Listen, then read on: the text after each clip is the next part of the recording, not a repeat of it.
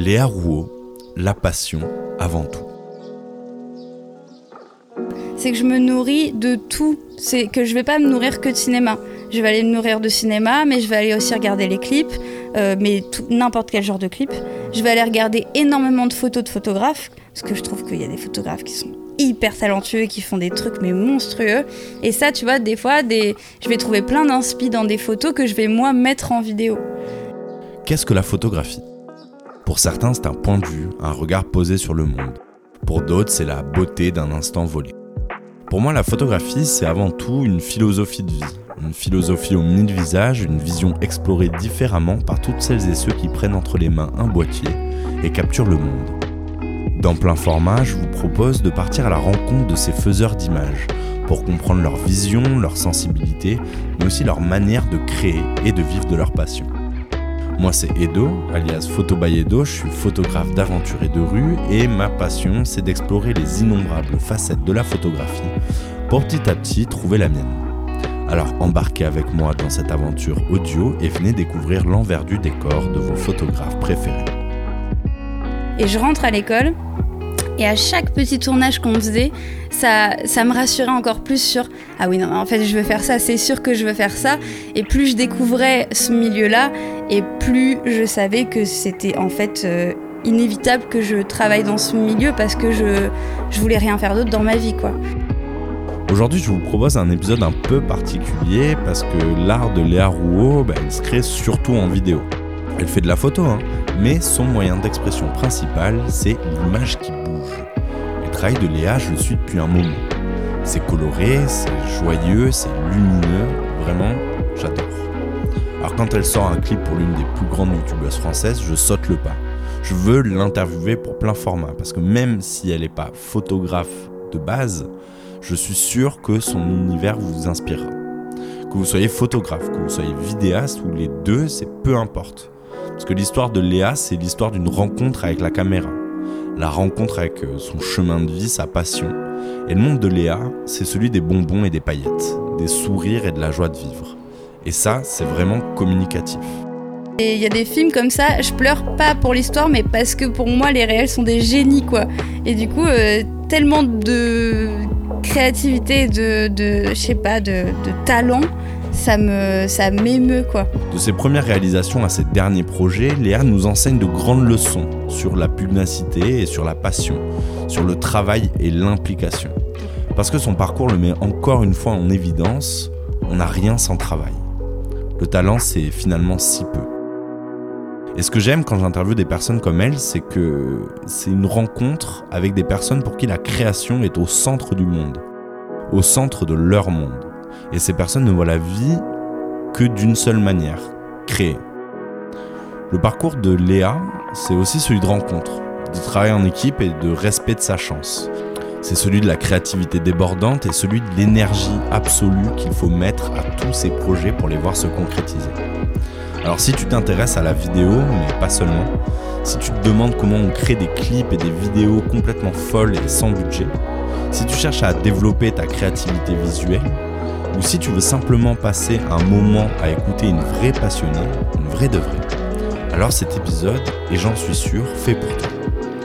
Et si cet épisode te plaît, je t'invite à t'abonner, à laisser 5 étoiles sur Apple Podcast avec un commentaire, à le partager à tes amis passionnés de photographie ou de vidéographie, parce que c'est le meilleur moyen d'aider ce podcast à gagner en visibilité. Et sur ce, je te souhaite une bonne écoute.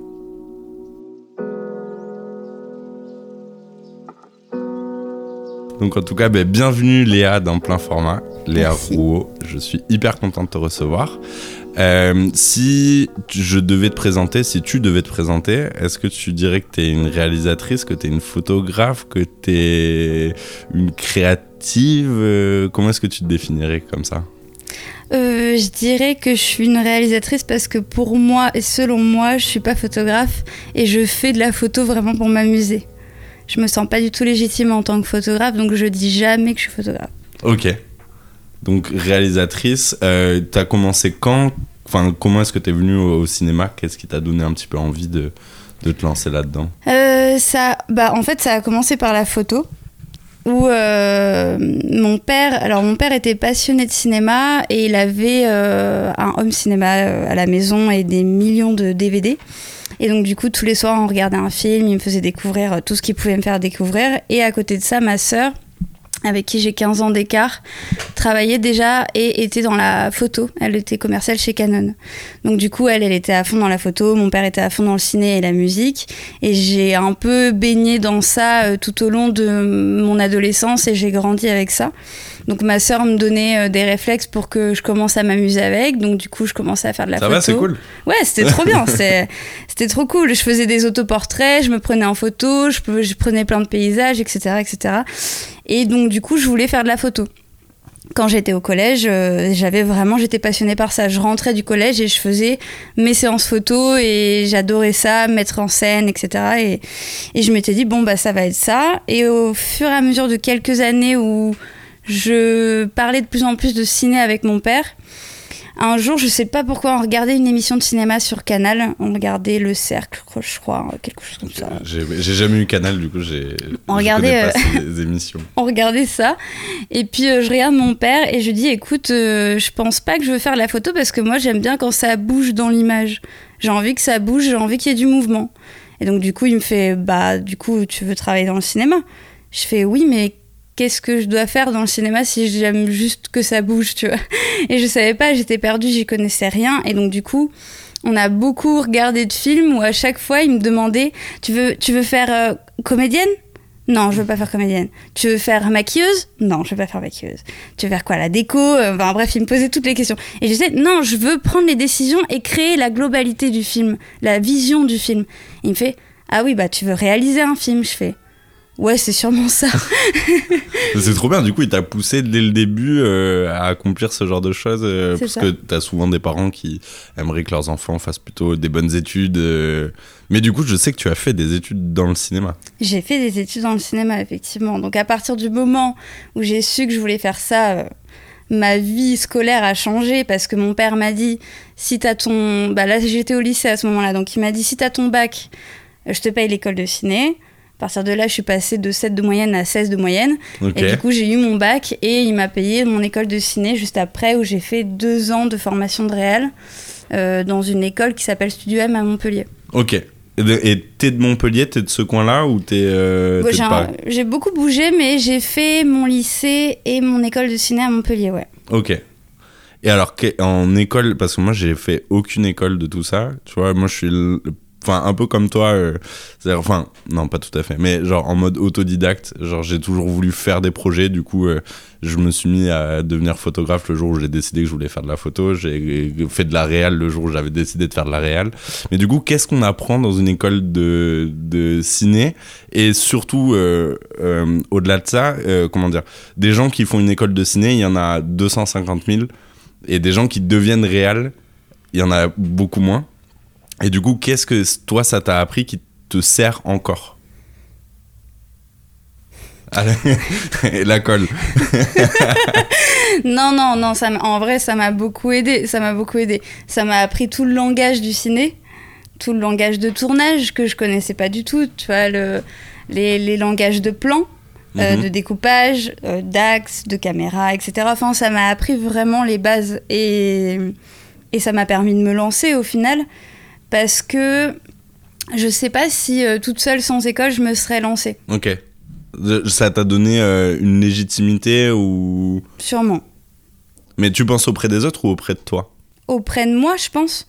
Et ça m'a donné la niaque encore plus parce que, en fait, quand euh, mon père m'a dit, bon, je te paye l'école euh, après, on a cherché beaucoup d'écoles. Il y en avait des très chères à Paris, il y en avait des moins chères et du coup, Studio M était quand même un entre-deux où c'était pas non plus exorbitant.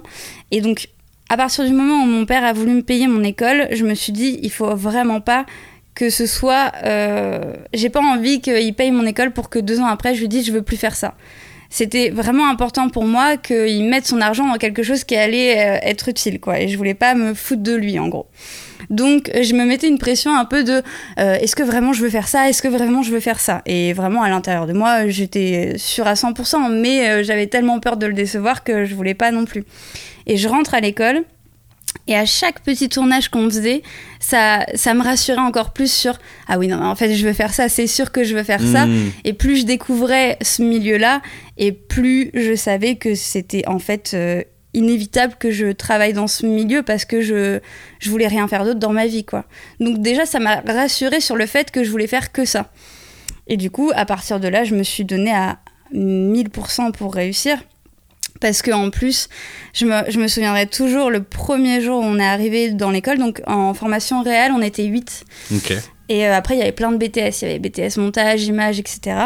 Et on était huit euh, garçons et filles qui voulaient devenir réels. Et donc, le premier cours, je crois, c'était un cours d'image.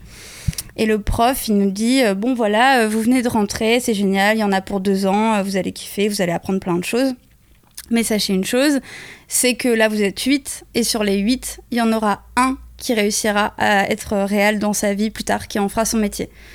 Et à Et ce moment-là. c'est moi. Ah, je te jure, à ce moment-là, dans ma tête, ça a fait non mais en fait c'est mort, c'est moi. Je peux pas, je, je peux pas, je me vois pas ailleurs, tu vois. Donc euh, ça m'a vraiment fait un, je sais pas, ça m'a retourné le cerveau et je me suis dit ouais, mais il faut que je donne tout, il faut que je donne Mhm. tout pour que ce soit moi. Et du coup, euh, ça Oui, c'est m'a, un sacerdoce, quoi. Ça, ça motive quoi. Ouais. Enfin moi ça m'a motivé en tout cas. Mais j'ai l'impression en plus, enfin, quand, quand je re-regardais un petit peu ton parcours avant que, avant que tu viennes, j'ai vu que tu avais fait des millions de projets. Je sais que tu as bossé pour une boîte, on va, on va peut-être euh, en venir, et que tu disais que tu avais bossé gratos pour eux. Euh, C'était. Est-ce que tu peux nous raconter un petit peu justement cette période? Euh, qui, j'ai l'impression, est un peu genre pas le cocon, parce que dans un cocon, on, on bouge pas, alors que toi, t'as fait que bouger. Mais toute cette période avant de, de, vraiment te lancer, euh, toi, de ton côté, euh, tout ce que t'as appris justement en faisant des, en faisant des projets gratuits. Bah, en fait, c'était vraiment un moment, je pense. Comment dire C'est le moment le plus important dans ma carrière, on va dire. C'est le début de tout. Où euh, c'est pareil, j'étais encore à l'école et euh, au bout de la première année, je crois. Ouais, c'est ça, c'est pendant la première année, on doit faire un stage. Donc on doit faire un stage de un mois. Et en fait, à Montpellier, clairement, à ce moment-là, il n'y avait rien. Il n'y avait pas euh, toutes les séries qui se tournent en ce moment. T'avais pas de boulot, t'avais quasiment pas de boîte de prod. Parce que maintenant, il y a des séries à Montpellier? Ouais, maintenant, t'as euh, Demain nous appartient, t'as Ici tout commence, t'as. Euh, Et, même, et même ça, genre des séries comme ça, un peu genre euh, TF1, euh, grand public, tu serais allé bosser dessus de ouf Je serais ou- pas allée bosser dessus, mais je pense que j'aurais fait mon stage dessus. Tu vois, j'aurais fait un stage en mise en scène dessus et ça m'aurait beaucoup appris. Mais du coup, il n'y avait pas ce genre de choses. Donc, euh, je cherche euh, un stage, je cherche une boîte de prod, je trouve rien, je désespère en mode, ben, en fait, je vais rien trouver, c'est pas possible. Et je veux pas me retrouver sans rien. Et je finis par trouver une petite boîte de prod à Nîmes, qui est à côté de Montpellier. Et euh, je sais pas, ça, me, elle me semblait trop bien avec des gens trop cool. Donc je me suis dit, bon, je vais essayer de postuler. Et j'essaye de. Je postule et le, le patron m'appelle et me dit que c'est OK pour faire mon stage là-bas. Donc je me retrouve euh, pendant un mois à faire mon stage chez lui dans un tout petit bureau à Nîmes. C'est vraiment une toute petite boîte. Il est tout seul. Enfin, ils sont deux. Et ils font quoi comme. euh, Ils font plein de trucs. Ils font, euh, ils font, en gros, ils font beaucoup d'instis pour vivre. Et après, à côté, ils font beaucoup de clips, ils font beaucoup de fiction. Ils adorent ça, en fait. Et ils, ils vivent pas de ça. Ils vivent de l'instit, mais ils font ça euh, à côté. Et donc, du coup, quand j'arrive, moi, euh, je rencontre ce, gars euh, incroyable qui s'appelle Quentin. Il avait 30 ans à l'époque.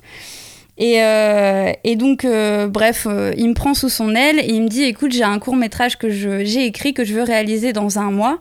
Est-ce que ça te dit, t'es assistante réelle dessus? Toi, c'est là, c'est le. Et je crois que j'avais fait un peu d'assistanat réel euh, pendant l'école, tu vois, mais sur des projets entre nous. Mais je savais déjà que j'aimais bien ça. Donc, du coup, j'avais quand même un peu les bases, enfin, tu Mm. vois, genre vraiment les prémices d'assistante réelle. Et donc, je fais, ok, trop bien, moi j'adore ça, euh, vas-y, donne-moi ton scénar. Et du coup, le premier jour de mon stage, je lui fais un dépouillement de toutes les séquences, un plan de travail, et je- à la fin de la journée, je lui donne ça. Et Morgane, il fait, ah oui, enfin, euh, Ouais, ok. t'es déter. J'étais trop déter. Et du coup, il m'a fait OK, bah trop bien. Donc, on a continué à bosser dessus pendant un mois. Et en fait, mon stage s'est arrêté quelques jours avant le tournage. Et forcément, euh, après qu'il ait vu ça, il m'a dit Bah, viens, tu fais le tournage aussi. T'es première assistante, mais sur le tournage. Donc, de là, je fais OK. Et je me retrouve sur mon premier tournage hors école où je devais diriger euh, une équipe de 15 mecs de 30 ans qui se connaissent depuis 15 ans. Et moi, j'en avais 18 à l'époque. Ok. Et juste parce que vu qu'on a un- plutôt un- une audience euh, de photographes plus que de réal, Ouais. tu sais que des fois ça se mélange pas tout le temps, tout le temps. C'est quoi Est-ce que tu peux nous expliquer un peu euh, ce que c'est le travail de d'assistant réal? Ouais, alors De premier assi- assistant réal. Premier assistant réel, en fait, c'est la personne, c'est hyper vague comme métier, mais euh, euh, c'est la personne qui va organiser le projet, Qui va tout gérer. qui va, ouais, pas tout gérer parce qu'il y a quand même la production et la régie qui gère beaucoup de choses aussi, mais le premier assistant, c'est celui qui fait vraiment le pont entre la production et le réel, c'est-à-dire entre euh, l'argent et l'artistique, pour essayer de toujours trouver le juste milieu sur ce qui est possible de faire avec le budget qu'on a, le temps qu'on a, et euh, voilà les, comédiens qu'on a, etc., etc. Et du coup, c'est lui qui va être vraiment aux côtés du réel pour être un peu toujours là pour lui, pour le rassurer, pour l'aider, pour penser à tout ce qu'il pense pas, à tout ce qu'il peut pas penser en fait, tellement il a, une charge de travail euh, monstrueuse. Et après, c'est lui qui va euh, s'assurer que tous les postes aient bien fait leur travail de prépa pour avoir tous les accessoires, les costumes, etc. sur le plateau qui va faire le plan de travail, donc qui va dérouler, le, qui va faire le planning du tournage en fait en fonction des disponibilités des lieux, des comédiens, des transports, des, des- enfin voilà, de tout ça. Et après sur le tournage, bah, c'est un peu le, le, Chef d'orchestre. euh, bah, le chef d'orchestre, c'est le réel, donc c'est vraiment juste en dessous et c'est lui qui fait. C'est vraiment du management en fait. Mm. Tu, tu gères vraiment tout- toute l'équipe et tu veilles à ce que personne ne fasse jamais rien, tout le monde avance dans son travail en même temps pour que toutes les, tous les secteurs soient prêts au même moment et soient coordonnés pour faire le film, quoi. hmm, En gros. Pas mal.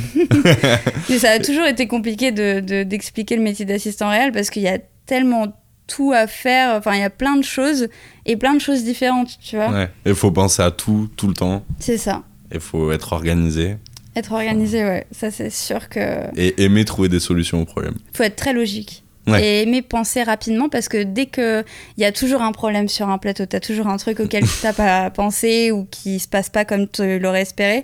Et du coup là, en l'espace de deux secondes, faut que tu trouves des solutions, sinon tu restes en stand-by.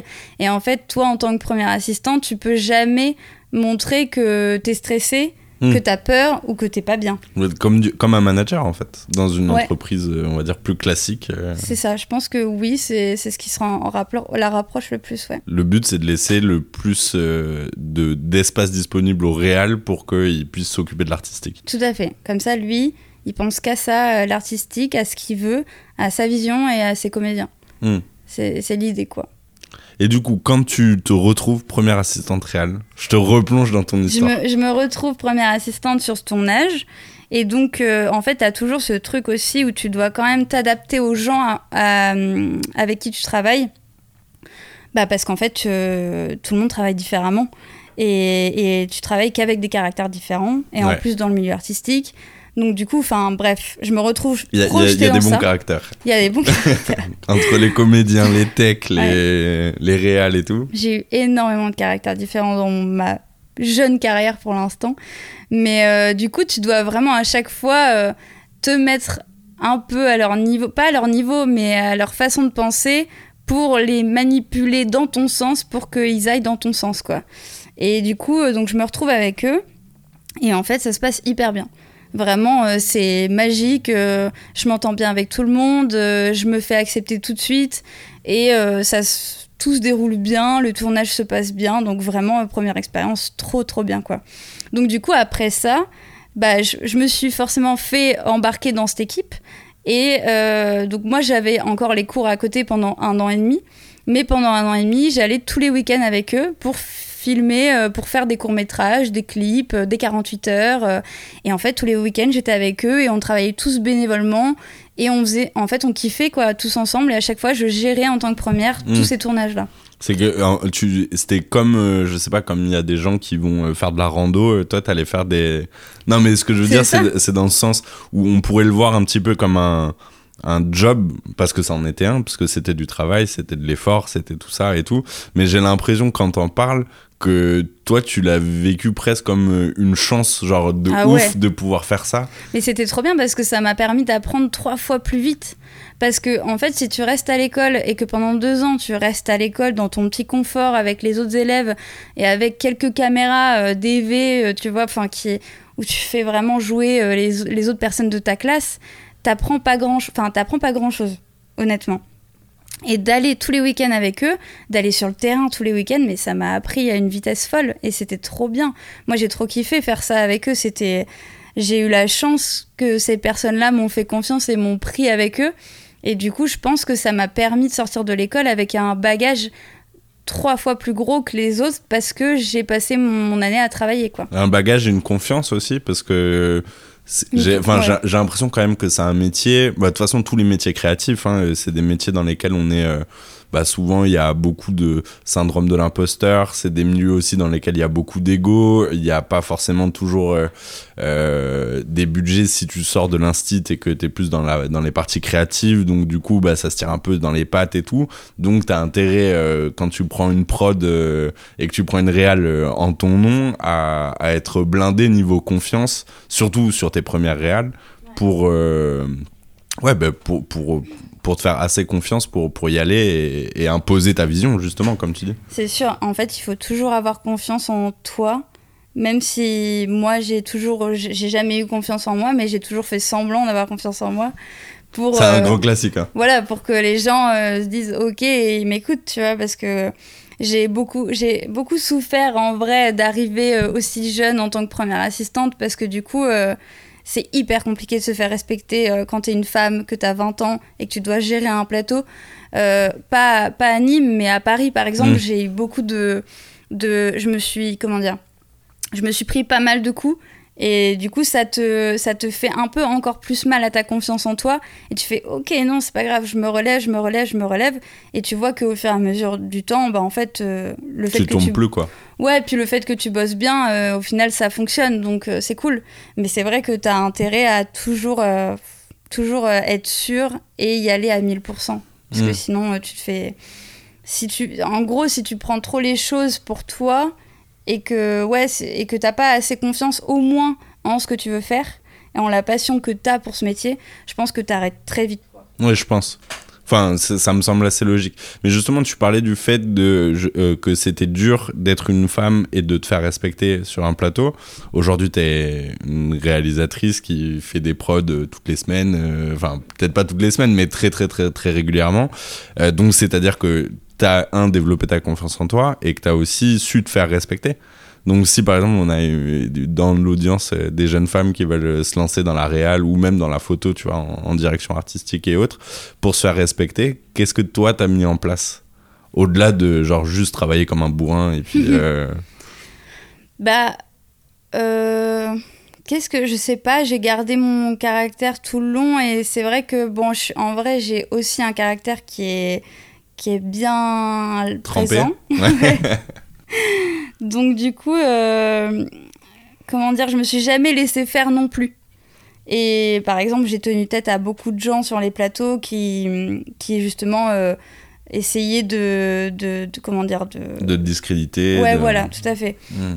Et, et donc, euh, j'ai j'ai toujours essayé de garder ce truc-là. Et en fait, je crois qu'à partir du moment où tu montres, en tant que réel en tout cas, enfin même en tant qu'assistante réelle, parce qu'à partir du moment où tu montres que tu sais où tu vas, les gens ils font OK et ils te suivent quoi. J'ai l'impression que que c'est ça.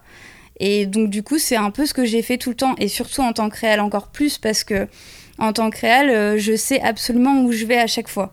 Et j'ai mes idées euh, tellement euh, j'ai des idées tellement précises que je doute pas, ou alors je doute, mais bien avant en prépa. Et si je doute sur un plateau, je le montre pas et je, je vais trouver une solution assez rapidement. Mais du coup, à partir du moment où, ouais, où tu montres que tu sais où tu vas et, et ce que tu vois, bah les gens, ils ont hyper confiance après, quoi. Hmm. Et je me demandais justement si euh, ce, tout ce travail, enfin tout, tout ce dont on avait parlé un petit peu au début de ton école justement de cinéma, le fait que du coup, bah, si tu parles à, à un machiniste, tu sais, euh, enfin tu comprends un minima son boulot et, et, quel, quel matos il utilise, pareil avec les cadreurs, pareil avec les ingé pareil avec les monteurs, les étalonneurs, etc. Est-ce que justement ça, ça te crédibilise pas aussi le fait de connaître tout l'environnement de travail de chacun et du coup de tu vois, enfin, vu, vu que j'ai bossé un moment dans le monde de la Startup Nation, tu vois, j'ai vu beaucoup d'entrepreneurs qui pouvaient se faire balader par des développeurs tu vois, sur des applications, genre de trucs et tout, parce qu'ils y connaissaient rien, tu vois. Hmm. Et, et les mecs qui étaient dev et entrepreneurs, eux, ils, ils- tu vois, ils savaient où ils allaient, quoi. Bah, en fait, oui, à partir du moment où tu connais le langage et tu connais les métiers de chacun, c'est beaucoup plus simple et du coup, oui, tu te fais beaucoup moins balader et les gens savent que tu connais ton métier en tout cas. Hmm. Et c'est vrai que bah, le fait d'avoir été première longtemps, euh, du coup, tu, tu maîtrises beaucoup plus de choses euh, en termes de budget, en termes d'orga, en termes de conditions de tournage. Tu maîtrises énormément de choses. Alors, du coup, quand tu passes réel, ça, tu peux, tu peux pas te faire balader. Quoi. Ouais. Ça, vraiment, tu, je, je sais direct quand il y, a un- quand il y a quelque chose que je sais que quand j'écris quelque chose, ça va prendre tant de temps et que ça va faire environ tant de budget, etc. Et du coup, euh, ça va me permettre aussi d'écrire en fonction. Mhm. Et c'est un gros plus. En vrai, c'est un gros plus de connaître toutes ces choses-là. Est-ce que tu te souviens de la première fois que tu as été réal, de ta première réal où tu avais tout à charge, enfin, où c'est toi qui devais euh, tout faire Je m'en souviens, ouais, très bien. Je m'en souviens, c'était pendant. Je venais de finir ma première année d'études et pendant l'été, j'ai voulu réaliser mon premier court métrage. Et du coup, euh, j'ai réalisé mon premier court métrage et c'était. euh, C'était bien? Quand tu le regardes aujourd'hui? Je le regarde même pas. je peux même pas le revoir parce que bah non mais c'est parce que c'est des que des fautes de début, tu vois et mais mais c'était très mignon en fait. C'est des fautes créatives ou des fautes de budget, genre de décalage entre ambition bah, et budget euh, Complètement déjà de décalage entre ambition et budget, euh, c'est Ouais, c'est tu, tu sens et puis même dans le jeu, bah tu sens que forcément tu maîtrises pas ta direction d'acteur euh, hyper bien quand tu viens de commencer dans tes plans, dans tes raccords, euh, voilà, et tu fais plein d'erreurs et j'en fais encore plein aujourd'hui hein. mais à chaque fois tu vois tes erreurs et tu t'améliores et tu t'améliores mais mais ouais, c'était c'était si drôle, j'étais J'étais si heureuse à la fin de ce tournage, je me rappelle, j'étais là, mais c'est fou, t'es fou, je viens de réaliser mon premier court-métrage, c'est la folie et tout. Bah, euh, C'est un milestone, non Un petit peu dans, dans l'aléa euh, qui se voyait, enfin qui s'imaginait plus tard réel. Le, le jour où tu finis ta première réal, c'est c'est concret, quoi. C'est Ouais. Ça y est, au moins t'es réalisatrice, au moins tu peux le dire. Bah moi je, je pouvais vraiment pas dire selon moi que j'étais réalisatrice parce que j'avais vraiment fait mon premier court métrage pendant mes études et j'arrivais pas à dire que j'étais réalisatrice et d'ailleurs je crois que je le dis que depuis euh, un an que je suis réalisatrice. Avant j'arrivais pas à le dire. Avant je disais tout le temps euh, je suis assistante réelle alors que ça fait euh, trois, ans, trois ans que je réelle mais euh, j'arrivais pas à le dire parce que j'arrivais pas à me sentir légitime. Ouais. Bon, je me sens toujours pas légitime aujourd'hui, mais comme je fais un peu plus de réel que d'assistana, je me dis bon, allez, je vais peut-être dire que je suis réel, tu vois. Hmm. Mais, mais en tout cas, c'était un vrai truc et le, le vrai, le vrai, vrai tournage où ça m'a retourné et ça m'a fait dire. Ok, je veux faire ça toute ma vie. Là, j'en suis sûre à 1 million de pourcents. C'est le- mon deuxième court métrage qu'on devait faire euh, pendant notre deuxième année d'école. Ok. Donc c'est-à-dire que tu fais donc un donc là euh, on rentre pour la deuxième année et puis nos profs nous disent euh, vous devez chacun réaliser un court métrage que vous écrivez et vous allez devoir choisir l'équipe parmi les BTS etc etc bref et euh, euh, je je tourne ce cours et je voulais absolument pas prendre des élèves en tant que comédien parce que bah en fait enfin, ça me saoulait de prendre des gens qui savent pas jouer Hmm. surtout pour jouer un, un flic de 45 ans je- Oui, parce je- que c'était quoi ton histoire? C'était un thriller policier sur un commissaire de 45 ans qui essaye de résoudre une enquête sur sa femme disparue. Enfin voilà. c'est- Ok. Le pitch est. Hein, et du coup, j'ai rec- j'ai recréé un, un bureau de policier dans une salle de montage de mon école qui était toute pourrie. tu vois bien le truc de manque de moyens, c'est vraiment très drôle. Mais en tout cas, je voulais des, je voulais des vrais acteurs qui ont l'âge, qui jouent et avec qui je, bah, je pouvais euh, apprendre encore plus et m'amuser quoi. Donc du coup, je passe, un, je fais passer un casting et je trouve mon duo de, de, De commissaire comédiens. de 45 ans et euh, son euh, son adjoint euh, plus jeune quoi. Et du coup, je tourne avec ces deux ces deux personnes là. Et euh, pendant le tournage, je sais plus, je crois le deuxième ou troisième jour, je devais tourner une scène juste avec euh, le comédien qui joue le commissaire. Et je sais pas, c'était une scène assez anodine et c'était lui qui parlait à une femme dans la rue. Et on se met, je le dirige, je lui donne mes intentions. On se met à filmer cette scène et au moment où il joue, euh, il, m- il- il me donne plus que ce que moi j'ai imaginé en écrivant le scénario. Mais en termes d'émotion, en termes de jeu, il était excellent.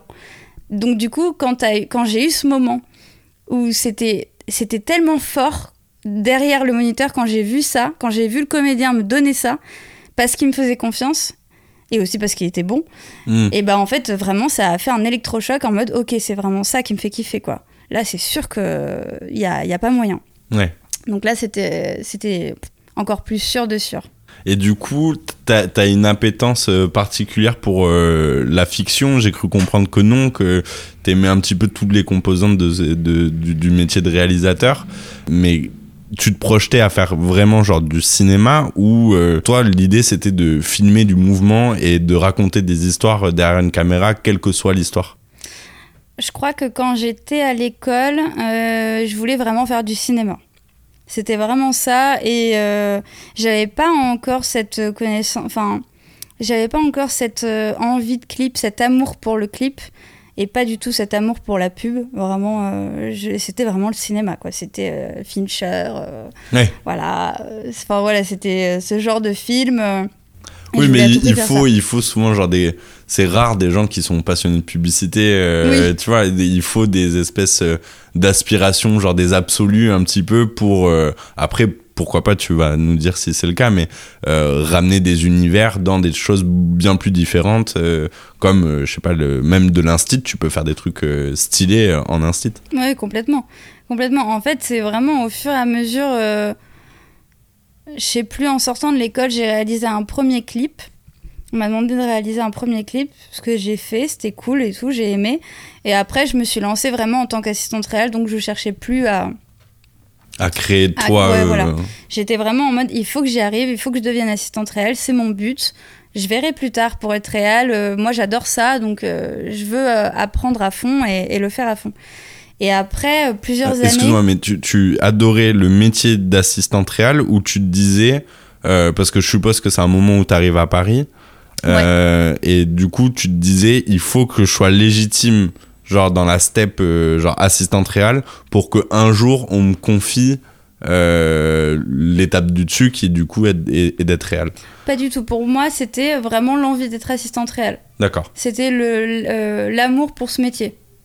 Donc euh, j'étais, du coup, je voulais vraiment pas me presser à être réelle et même à plusieurs moments, je me suis dit, si ça se trouve, je serais pas réelle et c'est pas grave en fait, Hmm. parce que euh, j'adorais euh, accompagner les réels et j'adorais organiser, etc. Enfin, c'était vraiment un, un gros kiff. Donc, et c'est pour ça que j'ai fait ce métier d'assistante réelle sans aucune frustration. Ouais. Vraiment, j'y suis allée, je me suis donnée à 1000% pour les autres et j'adorais ça et c'était trop bien. Et donc, du coup, euh, c'était aussi. euh, c'est pour ça que j'ai autant kiffé aussi être assistante réelle, quoi. Ouais, bien sûr. Parce que j'avais pas ce truc de. Oui, bon, j'attends d'être réelle, euh, je vais faire Oui, ça il n'y a pas de frustration, il n'y avait pas d'envie. ouais. Et du coup, c'était vraiment bien. Et, et à un moment donné, je sais plus, c'est-. À un moment donné, j'avais, je, je réalisais déjà un petit peu. Parce que, en, fait, euh, j'ai rencontré un humoriste qui s'appelle Alex Ramirez, Ah, yes. avec qui je travaille énormément depuis 5 ans. Et en fait, euh, bon, j'étais assistante réelle sur Paris depuis plusieurs années, je faisais des- plein de projets, etc. Et euh, un jour, je fais un clip et euh, euh, je travaille avec une euh, directrice de production sur ce clip-là que je fais en tant qu'assistante réelle, bref. Et elle me dit oui, je connais un humoriste, il cherche quelqu'un pour être première assistante euh, sur ses vidéos euh, qui tournent. euh, Est-ce que ça te dirait de le rencontrer? Et je fais bah ouais, vas-y, c'est qui? Je le connaissais pas à l'époque. Et euh, elle me dit c'est Alex Ramirez, voilà. Mais à l'époque, il n'était pas très connu. euh, Non, il- non, il- c'est vrai que en fait non.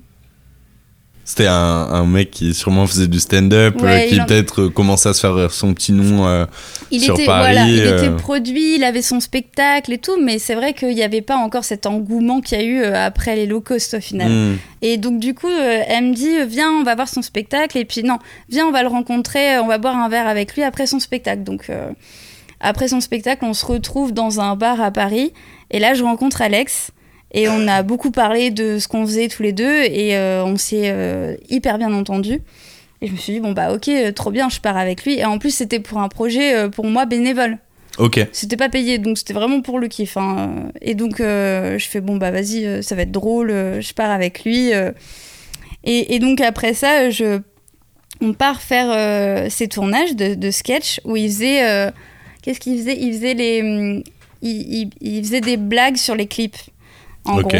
Et c'était voilà, c'était des vidéos, il faisait des vannes sur les clips et il se mettait un peu dans les conditions du clip. C'était un peu les prémices des low cost. Et, euh, et donc, je suis première assistante sur ces vidéos-là. Il y avait un réal qui venait de Lyon et on tourne ça en trois jours. J'organise tout le tournage, on tourne et tout. Et là, pendant le tournage, énorme coup de foudre avec Alex. Et au niveau du taf, on s'entend hyper bien. Et donc, euh, je crois qu'on refait une autre session de ces vidéos-là. Et après, euh, on parle tous les deux et tout. Il me fait, écoute, euh, je crois que j'ai une idée. euh, je sais pas, enfin, imagine le roi lion refait la scène d'ouverture, mais avec une assiette en carton. Et on était au Starbucks à Bastille, je me rappelle. Et je regarde, je fais, quoi? Il me fait, imagine, on refait une scène, mais tout est en carton et tout est, on refait nous avec des trucs qu'on a de chez nous. Je fais, c'est trop bien, c'est trop une bonne idée et tout, et grave, vas-y, viens, on fait ça. Donc du coup, on commence à en parler, en parler, à en parler. Et, euh, et à ce moment-là, il y avait encore le réal de Lyon qui est venu pour faire cette vidéo-là. Mais on, on était déjà tous les deux, on avait écrit avec Alex, on savait où on allait, il y avait ce duo qui était créé, quoi, en tout cas. Et on a kiffé. C'était trop euh, tard pour le mec de Lyon. c'est ça. Puis, surtout, en vrai, c'est un humoriste. Et euh, mince, pardon. C'est un humoriste. Et euh, il avait plus le temps de venir à Paris pour faire de la réal. Donc, du coup, après, au bout d'un moment. C'était même plus facile pour lui de Ouais, vous voilà. laisser le projet. Enfin, tout s'est fait naturellement sans, euh, tout s'est fait hyper sans trahison. Et donc, du coup, on a fait le Roi Lion. Et, euh, et on, se connaît, on, on se connaissait encore peu quand même avec Alex. On n'était pas proches, on n'était pas devenus amis en tout cas. Et euh, bref, on fait le Roi Lion. euh, il le monte, ça sort. deux jours après, je crois. Et je sais pas, deux jours après, je fais une soirée chez moi. Et je l'invite parce que bah, on commence à être potes. Donc je l'invite à ma soirée, quoi. Et il arrive et il me fait euh, T'as vu? Je fais quoi? Il me fait Bah, euh, on a un million de vues sur le Roi Lion. Et je le regarde, je fais Quoi? Il fait Je te jure, on a un million de vues sur le Roi Lion. Et là, vraiment, on a. On a on a bugué tous les deux Ouais, parce que lui, il faisait quand même des vidéos depuis longtemps, il avait pas autant de vues. Hmm. Et là, d'un coup, il a un million, il se fait repartager par tout le monde et tout. Et je me rappelle, on s'est regardé, on a fêté ça, mais jusqu'à 5h du mat, on a fini sur le trottoir, on s'est regardé, on fait on sera toujours ensemble, on fera toujours des trucs ensemble, ça sera, ça sera trop bien et tout. Et en fait, de là, Bah, a- cinq ans plus tard, vous êtes euh, on est encore ensemble. ensemble. On est, on, on est toujours ensemble et on fait toujours tous nos trucs ensemble. Donc c'est c'est un binôme que j'ai rencontré, c'est vraiment un amour professionnel euh, et même d'amitié qui est incroyable. Du coup, on, on s'est dit, bah le Roi Lion, ça a marché Bah viens, on en fait d'autres. Et du coup, là, on en a fait 60. Et du coup, c'est comme ça que j'ai commencé à réaliser en fait. D'accord. C'est vraiment avec ça et avec lui. Et parmi les, les 60 locaux, on a voulu faire aussi... euh, Attends, vous en avez fait 60 Ouais, on a fait 60. Ah oui, ça fait, Ouais, ça fait ça fait un petit paquet de réals euh, fait ensemble. Ouais, ouais, on en a fait 60. euh, Sans jamais dévier du, euh, du, du concept. C'est-à-dire, vous avez toujours plus ou moins utilisé le même budget, le même, Ouais, le même type de montage. Ouais, c'est ouf. ouais, ouais, complètement.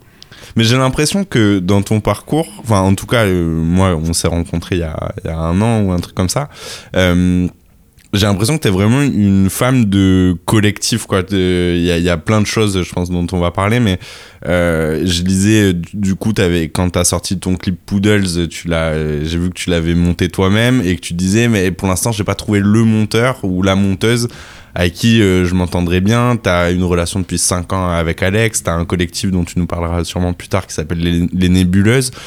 Euh, et, et du coup, ouais, pour moi, je sais pas, dans, dans ce que je vois de toi, il y a cette idée de faire les choses ensemble et euh, surtout de les faire avec le cœur parce que j'ai l'impression que si t'en es là où t'es aujourd'hui euh, euh, professionnellement et même euh, artistiquement, j'espère qu'on aura le temps de, de parler un petit peu de tes influences artistiques et tout ça, c'est euh, que j'ai le sentiment que tu fais tout avec le cœur à fond et euh, pour euh, la beauté du truc quoi et après tant mieux si ça paye maintenant mais euh, Carrément, en vrai, à chaque fois, c'est. J'ai l'impression qu'avant tout, c'est vraiment les relations humaines qui me font kiffer, quoi. C'est que j'adore travailler en binôme, j'adore travailler avec des gens, et mon équipe, c'est vraiment ma famille. Et, Et moi, quelqu'un qui est pas humain et qui vient sur un plateau et qui, est très perso, euh, ça dégage direct, très honnêtement. Euh, c'est hyper important, cette cohésion de groupe et cette, euh, cette envie de faire les choses ensemble et de pas se marcher sur les pattes, mais d'être main dans la main et de toujours tout donner pour les gens avec qui tu travailles. Et du coup, euh, je pense que tous les gens avec qui je travaille aujourd'hui, c'est parce, qu'ils sont comme ça. Et tous les gens avec qui j'ai pu travailler qui n'étaient pas comme ça, bah, c'est pour ça que ça n'a pas continué non plus. Et du coup, tu, tu finis, voilà, tu finis par être vraiment qu'avec des gens qui te ressemblent et qui sont à fond. Et Alex, il a toujours fait euh, tout avec le cœur et il est très, euh, il est vraiment très humain comme moi. Et je pense que c'est pour ça que ça a autant matché aussi. Et parce que vraiment, on a la même vision des choses aussi. Donc c'est très simple. Mais euh, c'est toujours, je me donnerais toujours à fond, à 1000% pour un projet et en plus pour une personne. Mm. Donc du coup, euh, Alex, c'est vraiment devenu, euh, je me suis donné à fond pour les projets, mais surtout pour lui et parce que j'adorais cette personne et j'adorais travailler avec lui. Et maintenant, lui qui a explosé, il t'a fait, enfin, il t'a rendu, enfin, cette espèce de duo artistique, il durera tant qu'il doit durer, mais euh, du coup, tu viens de sortir, enfin, vous venez de sortir une série euh, qui s'appelle Encore vous sur Canal. Euh, tu vois, où il aurait pu, je sais pas, Canal, peut-être que s'il dit, bah moi j'ai une réal avec qui je bosse, les studios de Canal, ils disent oui, ben, enfin des millions, mais Léa Roux, on la connaît pas. Ça. tu vas plutôt bosser avec un tel, et lui, il t'a bien rendu aussi ce, Enfin, comment dire En fait, il m'a jamais lâché. Mais, mais c'est pas ce côté rendre parce que je t'ai donné, mais, euh, vraiment ce côté d'équipe. C'est ça, il aurait très bien pu avoir peur et partir avec quelqu'un euh, qu'on lui conseille, euh, qui a l'habitude, entre guillemets, tu vois. Et en fait, non, il m'a toujours fait confiance. Et c'est ce qui fait notre force aussi. Et c'est ce qu'il a compris. Parce que il a compris, parce que tu vois, c'est pareil, son spectacle, il est mis en scène par Alexandra Bialy. Et c'est une amie qu'il a depuis des années, je crois, plus de dix ans. Et il sait que s'entourer de ses amis en qui il fait énormément confiance et de jamais lâcher ces personnes, en fait, c'est ton noyau et c'est ceux qui vont te permettre d'aller le plus loin parce que c'est ceux en qui tu as confiance. Donc il a, il a cette euh, façon de penser-là qui est, qui est incroyable et qui permet du coup le fait que oui, on, continue ensemble et on fait... Euh, on fait tout ensemble et c'est trop bien. À chaque fois, il me, il me fait confiance, à chaque fois, il me donne les projets. Même quand il a fait le gala d'ouverture de Montreux, il, m'a donné, il avait une vidéo d'intro à faire pour Comédie Plus. Euh, il me l'a donné, je l'ai fait, je l'ai réalisé. Et donc, à chaque fois, il me fait confiance et, et c'est ça qui est trop bien. Il y a aussi ce truc où, pour encore vous, on est vraiment bien tombé parce qu'on est produit par euh, Kian Kojandi et Kian, mm. il a cet esprit d'équipe et d'humain qui est hyper importante. Et vraiment, il a dit à Alex, il a dit, prends tes équipes. Je vais jamais te dire de prendre quelqu'un parce que tu travailleras jamais mieux que, par, que avec ton équipe en qui tu as confiance. Mais c'est marrant que tu parles de ça parce qu'il y, a justement une, une anecdote qui avait été racontée par Navo, euh, qui, donc Navo qui est le, le je sais pas, le go-to guy, le, le, le, double de Kian. Le Jerry de Ben euh, de, de Kian Kojandi, et qui, qui justement racontait, euh, je crois que c'était dans un podcast où il disait, bah, tu vois, le, le mec qui a été le monteur de Bref, qui a fait l'ultra succès de Bref, au-delà de l'histoire du truc, il y avait quand même tout, tout ce montage qui était incroyable dans Bref, qui était hyper novateur et tout ça. Et en fait, à l'époque, Navo et Kian, eux, ils faisaient, genre, je crois, des films de mariage. Tu vois, ils, vivaient euh, un peu sûrement comme ta boîte de prod de, Montpellier euh, ou de Nîmes qui, euh, qui faisait de l'instit et du coup, ils faisaient des films de mariage en attendant de pouvoir réaliser un petit peu leurs idées et tout ça. Et en fait, ils avaient trouvé un mec pour, pour faire du montage et le gars, que ça soit un film de mariage, un film instit et tout, le gars, il donnait sa vie à chaque fois. Et du coup, le jour où ils ont eu l'idée de faire Bref, ben, ils ont immédiatement pensé à, à ce gars-là qui était euh, leur monteur, qui était tellement passionné de, son art, quoi, de, l'art du montage, qu'ils ont jamais réfléchi à une autre personne parce qu'ils savaient que le jour où ils allaient avoir le, leur petit shot de, chance pour, euh, pour faire décoller leurs idées, et ben, c'était ce mec-là qui, qui était à fond, qui faisait tout avec le cœur et tout, qui, euh, qui, qui, allait prendre le projet. Enfin, ça, m'inspire vachement ça. C'est euh. un vrai truc qu'on ressent avec euh, Kian et, et moi je sais qu'à la fin du projet de Encore vous, parce que on a fait ça en très peu de temps, Canal nous a donné le go mi-décembre, on a tourné début janvier, on a rendu mi-février, donc 15 épisodes où il faut tout créer. Hmm parce que c'est une saison 1 et pas une saison 2, donc vraiment t'as tout à créer. Ça a été très intense et la post-prod a été mais intense pour moi, ça, ça a été... euh. Parce que du coup, là, là encore, c'est toi qui as monté? Euh, non, c'est pas moi qui ai monté. D'accord. Mais euh, en fait, tu, tu gères quand même le tournage, le montage. On a fait des journées, on faisait euh, 8h, 23h de montage et on réenchaînait le lendemain et le lendemain.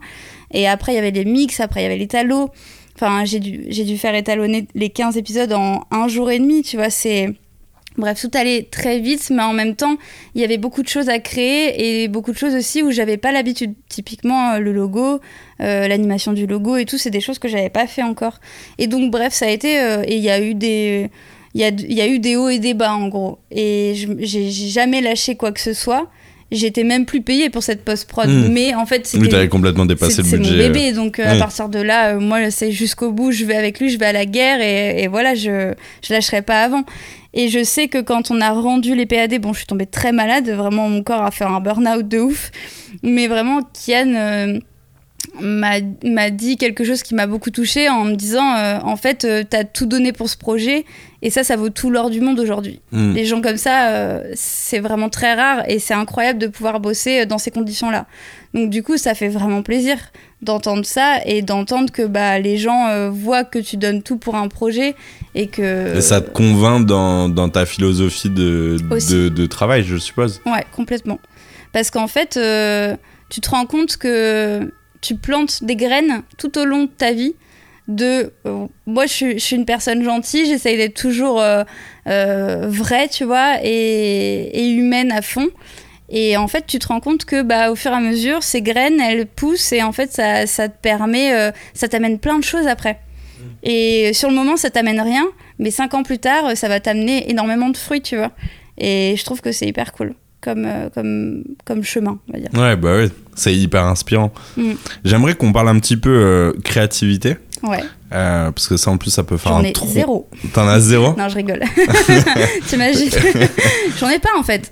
Bah écoute, après tu peux te poser un petit peu genre la question philosophique, mais qu'est-ce que la créativité? Parce que est-ce qu'on a vraiment des idées qui sortent comme ça? Et alors que en fait on est souvent inspiré par d'autres choses qui amènent à une autre, à une autre, à une autre, à une autre, à une autre. Mais toi justement t'as un univers qui est hyper coloré. Euh, t'as- t'as- est-ce que c'est avec le temps que tu as créé ton univers et est-ce qu'il est toujours en mouvement ou est-ce qu'il s'est il a commencé à, à vraiment se fixer? J'ai l'impression que tu es dans des, on va dire, en termes techniques, genre des balances des blancs assez dans les jaunes. Euh, t'es- toi, t'aimes les atmosphères euh, chaleureuses, euh, beaucoup, beaucoup de couleurs. Mm. Ça vient d'où tout ça? Et bah honnête- honnêtement, vraiment, je sais pas d'où ça vient. Parce que là, je te vois habillé, t'es en blanc, t'es en, vrai je, en, suis- je suis en blanc. En blanc beige. Mm. T'es pas en ultra coloré. Euh, t'es t'es pas une fille qui, je sais pas, qui saute partout. Peut-être dans d'autres con- circonstances, oui, mais Non, c'est vrai qu'en plus, tu vois, l'hiver, je m'habille en noir. Euh, non, je mets des couleurs des fois. Je mets des couleurs. euh, J'aime bien mettre des couleurs, mais euh, mais je sais pas comment mon je sais pas vraiment comment mon univers s'est créé. Ça, c'est un c'est un truc de fou. Comment je sais pas comment ça s'est fait. Et c'est une question que tu t'es déjà posée, genre d'où ça vient Et des- bah, même pas, tu vois. Après, il y a beaucoup de gens qui me demandent, et d'ailleurs, ça me fait toujours, euh, ça me rend toujours, euh, comment dire, quand les gens viennent me voir et me disent, ah ouais, mais t'as une patte, hein, vraiment. euh, Mais on oui, la en plus, c'est je vrai. Et je les regarde, je fais, mais non, mais j'ai pas de patte, d'où on reconnaît ma patte, tu vois. Bon, bref, syndrome de l'imposteur fois un million. Mais, Le euh, classique. mais du coup, je, je sais pas d'où elle est venue, et en fait, je me, je me rappelle juste de, tu vois, quand j'ai su que je voulais être réelle, je savais que chaque réel avait sa patte. Parce que chaque réel a sa patte, et c'est comme ça que tu les reconnais, c'est comme ça que tu les aimes, ou que tu les aimes pas d'ailleurs. Mais c'est pas forcément. euh, Excuse-moi, avant de, de- Je sais que tu vas te lancer et tout. non, mais. Est-ce que. euh, mais tu vois, t'as- vraiment genre des réels qui sont marqués, genre sur les couleurs, sur la manière de faire des plans, sur les focales qui sont utilisées, sur. euh, Je sais pas, il y a, il y a plein de manières d'avoir sa patte. Toi, il y a vraiment un truc dans l'univers graphique. Hmm. Avant. euh, Du coup, maintenant, je te laisse. euh, Mais en gros, je, je sais que tu vois, euh, moi je m'étais toujours dit, putain, si j'ai pas de patte, euh, merde, faut que j'en ai une, faut que j'en ai une, faut que j'en ai une. Je stressais de ça, mais c'était au tout début quand je voulais devenir réelle. Et du coup, je stressais beaucoup de faut que j'ai une patte, faut que j'ai une patte. Et après, mon chemin de vie s'est fait, etc. Et aujourd'hui, on me dit que j'ai une patte, alors que je sais même pas que j'ai une patte, tu vois. Donc du coup, c'est drôle, même si c'est bien parce que bah du coup, si j'ai une patte, c'est cool. Mais euh, en, j'aime en vrai, euh, c'est vraiment arrivé au fur et à mesure quoi. C'est il y, a un- il y a un premier truc déclencheur, c'est que quand je me suis remis au clip, un que j'ai fait vraiment pour moi, euh, je suis allée à fond dans ce que j'aimais. Dans les univers, j'ai fait un univers totalement bleu avec une sirène et des paillettes, et un univers totalement bonbon avec une, une fille euh, habillée en rose et des bonbons. Et c'était la première fois où je recréais des décors entièrement, avec de la danse, avec du maquillage, et que je mettais un peu tout ce que j'aimais dans un seul et même euh, clip. Et là, ça a fait un premier tilt, en mode Ah, c'est cool quand tu vas au bout des choses. Quand tu, tu vois, quand tu montres ce que t'aimes et que tu vas au bout de tes idées. Et en plus de, de ça, tu vois que l'équipe kiffe, donc c'est trop bien. Et après, euh, et après, en fait, ça s'est enchaîné, ça s'est enchaîné. Et je commençais à mettre vraiment de plus en plus hum, ce que j'aimais. Et après, il y a eu le confinement où j'ai repris la photo que j'avais arrêté depuis des années. Et en fait, comme j'avais envie de créer directement, de faire, euh, je- j'avais, j'avais pas envie d'écrire parce que ça me déprimait, parce que je savais pas quand est-ce que j'allais le tourner. Et j'avais envie de faire des choses concrètes. Donc du coup, je, je retournais mon appart tous les deux jours pour créer des univers, mes petits mondes que j'appelais. Et je faisais tout moi-même. Et là, j'ai développé ma DA, je pense. Ouais. Là, il y a eu vraiment ce, ce revirement de, de situation qui a fait que je suis allée vraiment dans les extrêmes de ce que j'aimais. J'ai créé mes mondes et ça a plu aux gens. Et du coup, après, j'en ai fait des clips. Et mais, tes cli- mais du coup, tes mondes, ils sont très rétro, Ouais. non? Ouais, ils sont très rétro. En fait, c'est vraiment. euh, c'est tout ce que j'aime, je vais le prendre et puis je vais le mettre dans un truc, quoi. C'est et et je sais pas, c'est vraiment des goûts. euh, tous c'est mes goûts, euh, même chez moi. hein. vraiment, chez moi, ça ressemble à mes, mes clips. Et d'ailleurs, il y a plein de choses de mes clips chez moi. Et Il y avait un moment, non, où t'avais un mannequin euh, Oui. à la fenêtre. ouais, j'en ai eu deux euh, chez moi pendant un moment, ouais. Mais du coup, euh, je sais pas, tu vois, je vais adorer les meubles des années euh, 60, donc du coup, euh, je vais forcément mettre ça dans mes décors. Je vais adorer euh, les looks des années 2000, donc forcément, ça va aller dans cette vibe-là.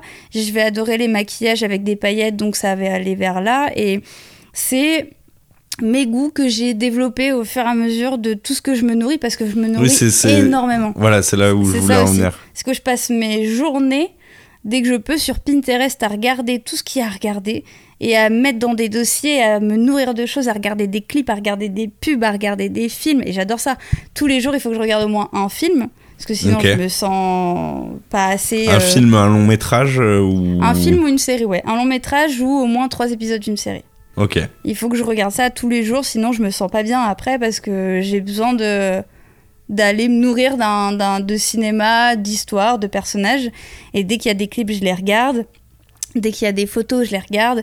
Et en fait, c'est ça. C'est que je me nourris de tout. C'est que je vais pas me nourrir que de cinéma. Je vais aller me nourrir de cinéma, mais je vais aller aussi regarder les clips, euh, mais n'importe quel genre de clip. Mhm. Je vais aller regarder énormément de photos de photographes, parce que je trouve qu'il y a des photographes qui sont hyper talentueux qui font des trucs mais monstrueux. Et ça, tu vois, des fois, des... je vais trouver plein d'inspi dans des photos que je vais moi mettre en vidéo. Et, et après, il y a aussi euh, toutes les pubs que je vais voir, mais les pubs euh, plus de mode ou de parfum. Et à chaque fois, je vais regarder, à chaque fois, je vais voir qu'est-ce que j'aime, qu'est-ce qui me plaît. Et je pense qu'après, bah, en fait, mon cerveau, il mélange tout ça et puis il crée ces trucs, quoi. Ouais. Ouais, c'est hyper intéressant. Mais j'ai un peu le même truc que toi, mais à l'inverse du coup. Euh, moi, je fais de la, pas mal de réal pour vivre, mais Ouais. euh, on va dire euh, plus du brain content, de, de l'instit, des- des, un, peu ce qu'on me demande de faire, quoi. Et, et je fais l'inverse, c'est-à-dire je m'inspire beaucoup du cinéma pour ma photo. Genre, c'est. Tu vois, enfin, c'est un, c'est un, un truc reverse. Et, euh, et, euh, et je sais plus du tout où je voulais en venir avec cette question. non, si. Euh, justement, dans le cinéma, euh, qui, c'est qui tes maîtres à penser? Tout à l'heure, j'ai cru que tu avais évoqué Fincher. Euh, je retrouve pas beaucoup de Fincher Non. dans ce que tu fais toi, mais après ça peut être euh, des comment dire des inspirations inconscientes. Mais est-ce que je sais pas euh, un Wes Anderson c'est forcément? Forcément. forcément, forcément. Non, quand j'étais jeune, c'était Fincher. C'est vraiment, euh, j'étais trop fan et j'adorais les thrillers américains. euh, j'étais trop fan de ça. Et d'ailleurs, je suis toujours fan, mais je pense que je vais pas, euh, enfin, je, ça- je vais pas aller vers ça. Mais aujourd'hui, mes inspi, c'est vraiment Wes Anderson. J'adore forcément tout ce qui est symétrique, euh, tableau en fait. Et même sa mise en scène, elle est canon. Après ces films, euh, je m'endors souvent devant, très honnêtement. En termes d'histoire, c'est pas mon kiff, mais en termes de tableau et de couleurs, euh, c'est puissant. De quoi. mise en scène, de. C'est Mm. vraiment puissant. Euh, donc Wes Anderson complètement. Euh, Damien Chazelle, quand j'ai découvert ce mec, je suis tombée totalement amoureuse de cette personne. Ok, je connais même pas. C'est le réel de La La Land. Ok, d'accord. Donc quand j'ai vu La La Land, j'ai vraiment, pff, je crois que j'ai vrillé, mon cerveau a vrillé et a fait ok. Donc le mec a fait le film avec tous mes goûts. Euh, il l'a fait divinement bien. Donc euh, clairement La La Land c'est vraiment un, jalousie incroyable. un énorme, ouais. un énorme, une énorme ref en termes de de mouvement de cam, en termes de plan, en termes de texture de plan, de couleur, de danse, de mise en scène, de musique, vraiment, et d'histoire aussi et de personnages. C'est pour moi, c'est vraiment un chef-d'œuvre et à chaque fois, je le regarde et souvent, je me retrouve vraiment assise par terre, collée à la télé et je regarde tout. Et à chaque fois, je pleure parce que je trouve ça trop beau. Je te jure, il y, a des- y a des films comme ça, je pleure pas pour l'histoire, mais parce que pour moi, les réels sont des génies, quoi. Et du coup, euh, tellement de créativité, de, de je sais pas, de, de talent, Hmm. ça me ça m'émeut, quoi. Donc du coup, t'as ce réel-là où c'est vraiment un- une grosse ref. Euh, Ryan Murphy, c'est une grosse ref aussi, évidemment. J'aime beaucoup euh, ses plans, ses couleurs et tout sa mise en scène, c'est magnifique. Euh, bon, après, quand Euphoria est sorti, forcément, euh, c'est devenu une énorme ref. Ok. Énorme ref. Et puis après, bah, j'aime, en vrai, j'aime tellement de choses, mais en, en tout cas, moi, c'est ce, c'est ce euh, vers quoi je m'inspire pour moi, mes réels maintenant, aujourd'hui, quoi. Hmm. En gros. Et j'ai l'impression que aussi, bah après, c'est peut-être parce que c'est les commandes que tu as eues, enfin en tout cas les- ce que, ce que, ce que tu as eu la, la chance aujourd'hui de réaliser et autres, mais il y a toujours un côté euh, good vibe dans ce que tu fais. Ouais. Euh, c'est parce que toi t'es good vibe, parce que, parce que quand tu bosses, t'as envie de mettre de la good vibe et que du coup bah, ça te ça t'influence. euh, Bah, je sais pas. euh, J'adore être toujours positive et je crois que c'est un peu un, un gros trait de caractère chez moi où j'essaye toujours de rester positive quoi qu'il arrive et j'ai du mal euh, dès qu'il faut rentrer dans le négatif. Donc du coup, forcément, je vais aller repousser ça. Et du coup, j'adore euh, ouais, j'adore faire des trucs good vibe quoi. C'est un gros kiff et moi si faire des films euh, tu vois, faire des feel good movies, j'aimerais trop. Et d'ailleurs, je suis en train d'en écrire et c'est un kiff. Bon, par contre, tu vois, là, cette nuit, j'ai fait une insomnie, j'ai écrit un cours. C'est le plus triste que j'ai jamais écrit. Il est hyper triste. j'ai pleuré tout le long de l'écriture. Mais c'est une partie de moi, genre, c'est vraiment moi et ma vie, un moment de ma vie. Et en fait, ça en devient beau. Donc, du coup, des fois, euh, je pense que je vais être amenée à réaliser des, des choses moins, moins fun et moins good vibe. Mais euh, ça va être très rare, tu vois. ouais. Mais je, je pense que j'aime bien aussi ce côté-là. Et- et- explorer. Mais tu vois c'est encore une fois t'as as dit euh, voilà t'as- écrit un cours cette nuit t'en as pleuré. Enfin on sent qu'il y a un investissement tellement total dans ce que tu fais. Enfin je trouve ça hyper beau en fait de- non mais quand tu me racontes ça je me dis waouh enfin c'est fou. Et du coup ça m'étonne pas que tu vois de, de voir ta progression euh, même si encore une fois je crois que ça fait un an ou un an et demi qu'on se connaît euh, je me dis Léa elle est tellement investie dans ce qu'elle fait que Mhm. elle peut pas rater en fait genre c'est pas possible et, et je suis sûr que tu iras encore bien plus loin et que Bah. peut-être que dans quelques années on, J'espère, j'espère. Bah, et, et du coup, qu'est-ce qu'on te souhaite? Parce que tout à l'heure, on en parlait un petit peu en off et je t'ai dit, oh là là, il faut qu'on en parle après dans, dans, le podcast. Euh, tu me disais, mais moi j'adore la pub, mais moi j'adore la fiction, mais moi j'adore le clip.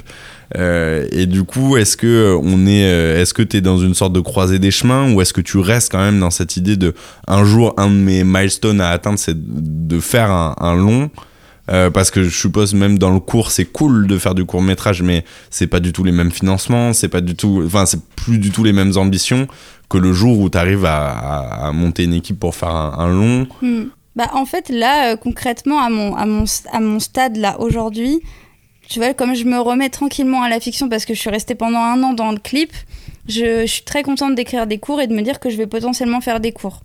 Mais euh, en gros, pour, si je dois résumer, euh, j'aimerais plus que tout euh, réaliser un long métrage ou une série de 6 fois 45 minutes. Ouais. J'adore les séries, j'adore le format de série, j'en regarde plein et c'est un énorme kiff. Donc j'aimerais autant réaliser un long, mais genre c'est des, des, amours inconditionnels que j'aimerais dans ma vie. Hein. Réaliser un long métrage, réaliser une série longue, réaliser une pub pour Hermès et réaliser un clip pour... Euh, je sais pas, pour euh, quelqu'un euh, de très connu qui, a, qui, qui, a un univers de ouf et, et, avec qui je pourrais travailler et faire des choses merveilleuses, tu vois. Mm. Euh, donc du coup, en fait, j'ai autant envie de, faire toutes ces choses-là. Parce que comme je te disais tout à l'heure, en fait, euh, pour moi, dans le clip, c'est des mini-histoires. Et comme j'ai grandi aussi avec mon père qui est compositeur, du coup, euh, j'ai vraiment grandi dans la musique et il en faisait tout le temps à côté de moi, tout le temps, tout le temps, tout le temps. Et du coup, j'adore écrire sur de la musique. J'adore écrire des histoires sur de la musique. Et d'ailleurs, ce qui m'a donné l'idée de mon court métrage cette nuit, c'est une musique. Ce qui m'a donné l'idée du court métrage que j'écris depuis six mois avec Lou, c'est une musique. Et ça part toujours d'une musique, j'ai l'impression. Et d'ailleurs, j'ai eu une autre idée d'un moment de vie grâce à une musique. Donc du coup, euh, je pense que tout part toujours de là. Donc faire des clips, pour moi, forcément, c'est un gros kiff parce que tu mélanges musique, histoire et esthétisme et danse aussi. Et ça, vraiment, c'est trop bien de pouvoir mélanger tous ces trucs que j'adore. Moi, je, me fais euh, un énorme kiff à chaque fois de créer ces petits moments de vie.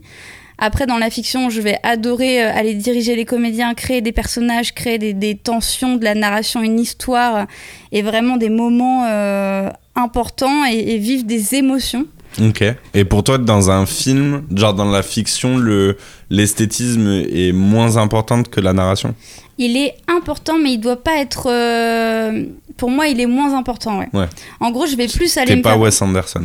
Non, je vais plus aller me faire plaisir dans un clip et je vais un peu euh, baisser mon truc d'esthétisme dans la fiction. Dans la fiction, je vais être plus terre à terre et je vais vouloir plus aller capter les moments de d'histoire plus que aller faire des tableaux, même si je vais forcément euh, faire, essayer de faire les plus belles choses en images, mais je vais, ça va pas non plus être ma priorité, quoi. Et euh, en pub, je vais kiffer parce que ça va être du pur esthétisme et là, euh, j'adore ça aussi, quoi. Créer des tableaux, euh, imaginer des styles qui sont incroyables, qui sont barrés, qui sont colorés dans des, dans des univers complètement loufoques. Moi, je me rappelle, il y a un an, j'avais vu la pub que Elle Fanning, elle avait réalisée pour Gucci et vraiment, j'ai fait, mais c'est incroyable de pouvoir réaliser des trucs comme ça, c'est trop bien. Et la, la mode permet ça. Oui, c'est vrai. Bah, en fait, dans la pub, tu as des budgets qui te permettent euh, enfin et il y a des formats enfin comment dire le, le je trouve que le format euh, de la pub qui fait que du coup c'est très très court c'est beaucoup plus court qu'un clip du coup l'impact visuel doit être tellement énorme hmm. que Enfin, moi, je trouve que dans la publicité, il y a une créativité incroyable. Et d'ailleurs, tu vois de plus en plus qu'il y a des grands réals euh, qui, prennent des pubs. Et je trouve ça hyper intéressant. Mais du coup, ok, je comprends un peu mieux euh, tes envies. Euh, écoute, ça fait une heure. Je pense qu'on peut parler un petit peu du collectif des nébuleuses parce que c'est une vraie. Enfin, comment dire, c'est quelque chose d'assez prégnant dans ta vie. Tout à l'heure, on parlait de tout ce que tu as, cette philosophie de faire équipe. Mm. Et du coup, toi, tu as monté un collectif de, de nanas qui bossent dans l'audiovisuel. C'est ça. Je l'ai monté, je crois qu'il y a trois ans maintenant, parce qu'en fait, euh, avec euh, une amie euh, comédienne, on, était tout le temps fourrés ensemble, on faisait des tournages, j'étais première assistante, elle était comédienne. On s'est rencontrés sur un tournage où j'étais première assistante et elle, elle était en prod. Ça a été un tournage de la galère de ouf, mais qui nous a soudés en deux secondes. Et du coup, après, on a fait beaucoup de choses ensemble et elle a voulu que je lui écrive et que je réalise une sorte de mini-fiction pour sa bande démo. Ok. Donc c'est à ce moment-là aussi, j'ai repris un peu la réal. C'est tout est arrivé un peu en même temps, tu vois, ce moment où j'ai dit oui à des gens pour faire de la réal, etc. Et bref, on a fait ça et du coup, j'ai dû créer mon équipe, monter mon équipe. Et euh, j'avais ma chef op, c'était une femme. Euh, et en gros, il y avait beaucoup de femmes dans cette équipe et je, sentais que j'aimais bien cette, euh, cette cohésion de femmes et ce travail entre femmes, ce soutien entre femmes. Et du coup, ça a commencé à creuser un peu. Et, euh, et après, on a décidé d'écrire un deuxième court métrage avec une comédienne en plus. On, est on était trois à l'écrire et c'était les deux qui jouaient et moi je réalisais. Et du coup, l'été qui est arrivé, on allait le tourner chez mon père, on allait descendre dans le sud, on avait le décor parfait, puis on allait le, tourner là-bas. De, de, ce moment-là, j'ai fait appel à une micro-équipe pour me suivre, pour faire des... Et c'était que mes amis, donc c'était trop bien. Mmh. On a fait des, des vacances tournage, c'était la folie. Et en fait, euh, au moment de ce tournage-là, euh, Laurie, elle est venue me voir, elle me fait mais ça te dirait pas, on monte un collectif de femmes, tu vois, genre on bosse tout le temps ensemble avec Manon qui est comédienne, euh, Caro qui est script et Yolène qui est maquilleuse. On bosse tout le temps ensemble, donc euh, pourquoi pas monter un collectif et continuer de faire des choses ensemble Je fais ouais, c'est pas bête, mais on ferait quoi et tout Qu'est-ce que, à quoi, à quoi ça amènerait quoi. Et donc on essaye d'y réfléchir énormément entre nous cinq, nous cinq, on était cinq, ouais, entre nous cinq et on essaye de trouver vraiment est-ce qu'on est un collectif où on va se donner des, des, buts précis, tu vois, des projets, il faut, il faut se faire entendre, etc., etc. Et on voulait pas forcément se mettre une pression. Hmm. On voulait plus être là en mode on se soutient, on est là les unes pour les autres et, on sera là pour les projets des unes et des autres. Donc en gros, on s'est mis d'accord sur ça. Parce euh, qu'il y avait la tentation d'en faire euh, un truc qui se revendique, avec, avec plus de revendications. Bah, on, on, se cherchait encore, je pense. On voulait savoir un peu où est-ce qu'on allait et qu'est-ce qu'on voulait montrer, qu'est-ce qu'on voulait en faire. Et, euh, et, donc du coup, on s'est mis d'accord sur ça. Et quelques temps après, bah, vraiment pas longtemps après, on a proposé à Anaïs Blanc, qui est styliste, qui fait tous mes projets, de venir dans le collectif et Alexia Duboeuf, une graphiste, de venir aussi dans le collectif. Donc les deux se sont euh, intégrés au collectif et pendant un an et demi, on est resté entre nous un petit peu. Euh, voilà, euh, on était là pour les projets des unes et des autres et c'est vraiment un, groupe de soutien quoi. dès que dès qu'on sort quelque chose, on va le montrer. aux filles, on va attendre leur retour, si on a un problème, une question, enfin n'importe quoi. On, est là les unes pour les autres et chaque projet, on est là les unes pour pour les autres. Et donc du coup, c'était trop bien. Et l'été dernier, vu que ça faisait un an que je réalisais plein de clips et qu'en fait, à chaque fois dans mes clips, il y avait plein de meufs qui revenaient tout le temps et c'était les mêmes. Et, euh, et, mon équipe était quasiment constituée que de meufs. Et je les aimais trop et c'était vraiment devenu ma famille. Et, et je dis à Laurie, je dis, mais vas-y, viens, on, on, leur demande de faire partie de ce collectif. Et donc, du coup, il y avait, je crois, six personnes en plus. Donc, du coup, on a recruté, parce qu'en en même temps que ça, on a Marie Mélodie, qui est une photographe qui que j'avais rencontré qui m'a demandé si on envisageait de prendre des gens dans notre collectif, c'est là que mon esprit s'est ouvert et se dit ok peut-être qu'on peut, euh, enfin pas embaucher mais euh, faire venir des nouvelles personnes. Ouais voilà faire venir des nouvelles personnes. Donc on y a réfléchi et on a dit oui à Marie Mélodie. Parce qu'à partir du moment où humainement c'est ok et au, travail aussi c'est ok, euh, c'est go et c'est trop bien. Et donc du coup après on a, on a demandé à, à toutes les filles avec qui je bossais depuis un an de nous rejoindre parce qu'en fait on avait l'habitude de bosser ensemble et c'était elles étaient déjà quasiment dans le collectif. C'est juste que c'était pas officiel. Du coup j'ai vraiment proposé à chacune une par une. Je leur ai dit est-ce que ça te dit? Et à chaque fois et ce qui m'a beaucoup touché c'est que chacune était hyper émue et m'a dit oui sans hésiter. Donc euh, ça c'était assez ouf. Je m'attendais pas non plus euh, à ça quoi. Donc, Et qu'est-ce qui a changé du coup euh, à, à, faire grossir ce collectif? C'est que du coup l'idée c'est maintenant est-ce que vous vous êtes justement mis des objectifs de dire bah, le but c'est qu'on fasse une réelle ensemble? Est-ce que c'est de monter une boîte de prod euh, ensemble? Est-ce que, est-ce que en gros, le but du collectif, c'est toujours la même chose, c'est vraiment de soutenir en entre femmes dans ce milieu-là. Et si jamais euh, l'une d'entre nous a un projet, que ce soit avec sous ou sans sous, euh, elle le présente aux filles et, et, qui veut bien. Voilà, qui veut bien. Et, à partir du moment où on décide de prendre un projet sous le nom du collectif, tout le monde va faire en sorte d'aider, mais dans tout ce qui peut aider. Même si euh, tu vois, Manon, elle est comédienne, mais elle adore faire de la déco, donc elle va venir aider faire de la déco. Elle est venue m'aider sur plein de clips en déco, alors qu'elle n'est pas du tout déco. Et elle faisait de la déco le matin, puis elle venait jouer l'après-midi, puis machin. Et, on est, voilà, on fait tout un peu, tout, euh, tout, euh, tout ce qu'on sait un peu faire, on s'entraide, quoi. C'est un peu l'idée. Et, et c'est vraiment euh, chaque fois qu'on peut se voir pour discuter aussi, pour parler de nos métiers respectifs, de nos angoisses, de nos rencontres, de nos questions. Bah, en fait, on est là les unes pour les autres pour se soutenir, répondre si on peut aux questions avec nos expériences ou non. Et, euh, et puis être là, ouais, faire des trucs ensemble et être là euh, les unes pour les autres, quoi. En gros, c'est ça. Et, euh, et, et, et qu'est-ce qui change? Parce que c'est vrai que le monde de l'audiovisuel et d'autant plus de, de, on va dire, du genre du cinéma, et, etc., ça, c'est un monde d'hommes, quand même, qui s'ouvre de plus en plus. Et qu'est-ce que tu trouves euh, à bosser que avec des nanas euh, au-delà du, du soutien? Est-ce qu'il y a, euh, je sais pas, une sorte de, de- d'état d'esprit qui est vraiment différent en termes de créativité, en termes euh, peut-être que est-ce que c'est une question d'ego? Est-ce que qu'est-ce qui change? Est-ce qu'il y a aussi cette idée tout simplement de vu qu'on est très proche, il y a une confiance qui Bah, fait que c'est après- que tout est plus facile parce que euh, déjà, déjà, il y a une confiance qui, c'est les croquettes de mouche. déjà, il y a une confiance qui fait que tout est plus simple. Euh, ça, c'est sûr. Quand t'as- mais après, que ce soit un homme ou une femme, oui, hein, ça, ça, ça changerait pas. ouais. ça, ça change rien. Et euh, mais je sais pas, en fait, il y a ce truc entre femmes où il y a, ouais, il y a- j'ai l'impression que c'est moins compliqué. C'est moins compliqué, c'est moins galère, et il y a aussi une autre façon de voir les choses. Ouais. Une autre vision créative, quoi. Et, et est-ce que tu pourrais mettre des mots là-dessus vu que moi je peux pas les, les deviner? Bah, par exemple, ma chef Hop, euh, elle a cette vision féminine qu'elle ajoute dans son image qu'un mec n'aura pas. Ouais. Je sais pas pourquoi, enfin c'est... Non, une fois, je un discutais avec un quoi. photographe qui me disait que je crois que les femmes perçoivent plus de nuances de couleurs que les hommes. Ah ouais, peut-être. Et que du coup, euh, et, et- et il me disait, mais le futur de la photographie et de. Et de.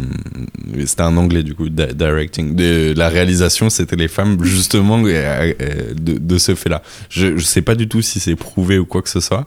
J'avoue que je sais pas, j'en ai jamais entendu parler en vrai. Je... Mais, mais y a- y a- je sais pas, il y a ce truc de... Je sais pas, je...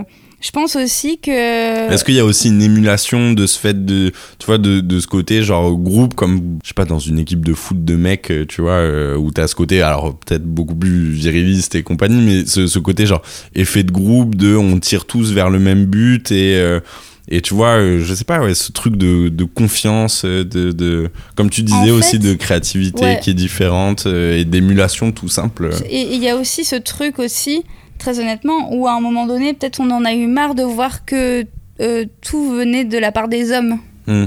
en termes de vision.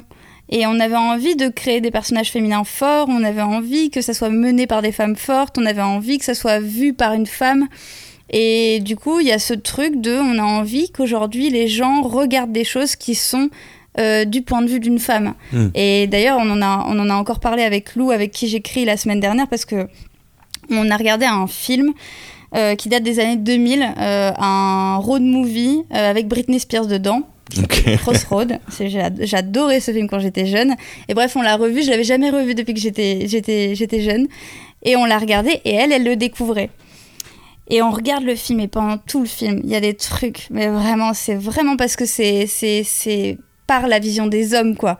Et la vision des hommes des années 2000. Alors bon, encore Hmm. plus dur quoi. J'ai l'impression que c'est une des pires époques en fait en termes de en termes de hum, comment dire de jeu parce que enfin pire que les années 80 ou, les années 60 euh, En vrai, ouais, je crois, je crois bien parce que les années 60, les femmes étaient beaucoup plus glorifiées, beaucoup plus mises euh, sur un piédestal que les femmes dans les années 2000. hein. hmm, Il y, a- il y a un vrai truc, mais du coup, en fait, on a regardé ce film-là, et il y a beaucoup de scènes que moi, par exemple, en tant que femme, je pense que j'aurais réalisé vraiment différemment, juste en tant que femme, du point de vue d'une femme sur une autre femme.